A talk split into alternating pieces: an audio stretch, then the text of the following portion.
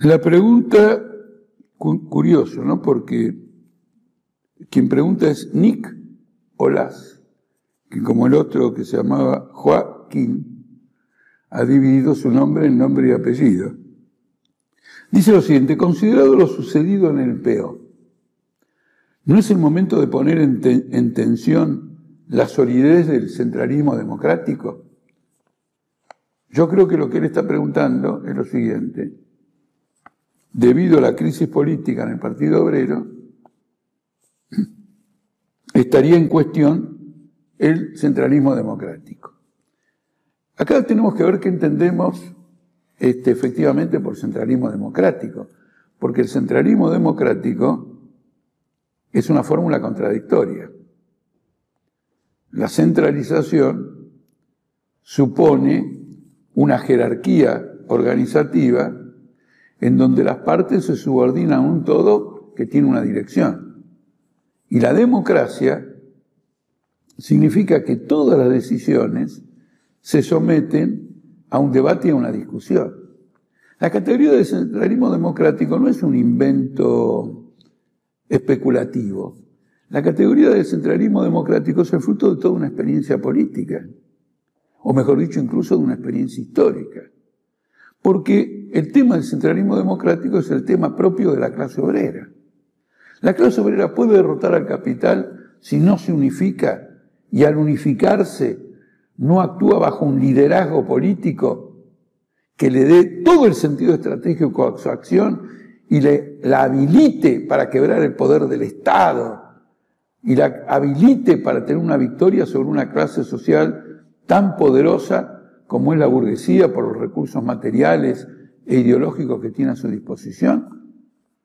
Entonces no es una categoría que ha sido inventada para un funcionamiento determinado, sino que es la refracción en la organización de un partido del proceso de la lucha de clases. Y por eso siempre tiene que ser entendida en función de ese proceso de lucha de clases.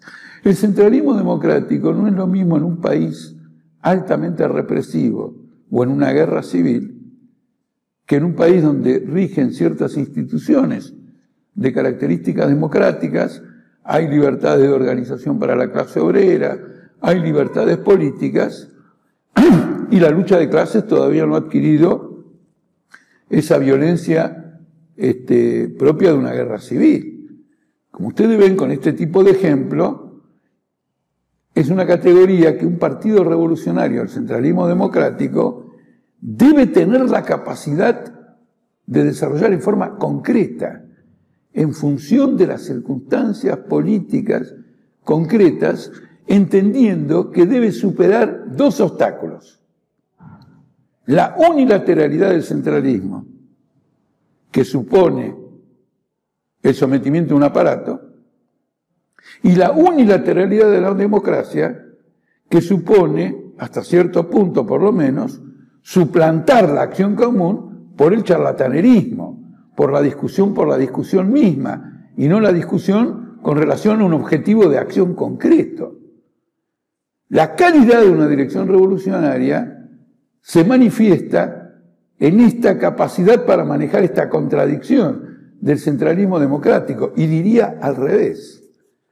Si ustedes quieren medir cuál es la madurez de un partido, vean cómo ese partido, su dirección y sus cuadros coordinan el centralismo democrático de manera que la centralización tenga toda la autoridad que da una discusión democrática cabal de los propósitos del partido y de los métodos para alcanzar ese propósito, y que no sea simplemente, digamos, acciones unilaterales o cheques en blancos que cada cierto periodo habilite un Congreso porque hay partidos que tienen congreso todos los años, pero por ejemplo hay partidos que no han podido hacer congreso todos los años, han tenido tres o cada tres o cuatro años. Entonces, lejos de que, como es la pregunta acá, considerando lo sucedido en el PO, esto ponga en cuestión el centralismo democrático, no. Lo que pone en cuestión es qué entendemos por centralismo democrático.